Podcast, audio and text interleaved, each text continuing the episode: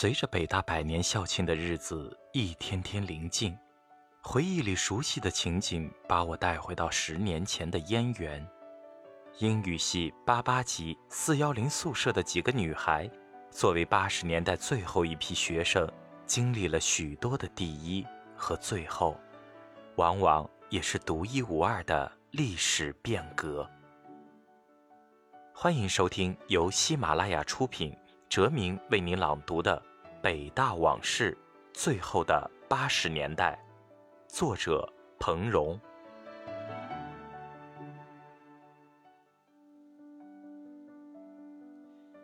英语系八八级的几个女孩子，八。小蔡和大蔡名字相同，性格却刚好相反。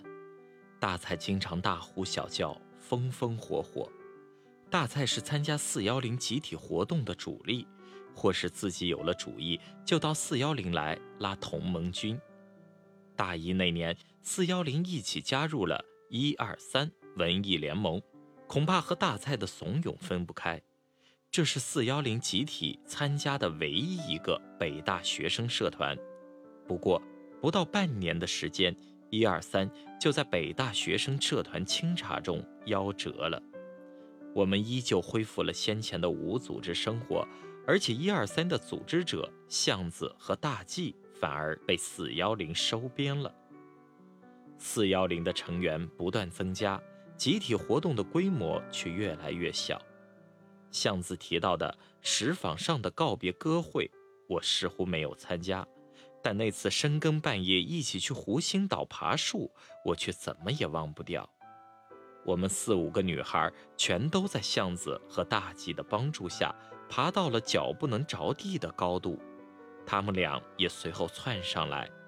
黑暗中，有人吟出“鸟宿池边树”，并没有人对“僧敲月下门”，反而有人大声疾呼：“北大这么大的林子！”什么鸟没有？我们就这样当了一晚上的北大鸟人。黑暗中的人们往往多一分真实的自我。小菜与大菜不同，它看起来静如止水，却有着比湖上涟漪更为敏感的触觉。小菜是我最好的朋友。跟着小菜，我欣赏到燕园许多不易被人留意的景致和意趣。中夏夜晚，小蔡拉我到未名湖畔的最暗地方，指给我看流星般的萤火虫。冬日，小蔡又在民主楼后面发现了一个绝佳的天地，那里有一小片湖，已经结了冰。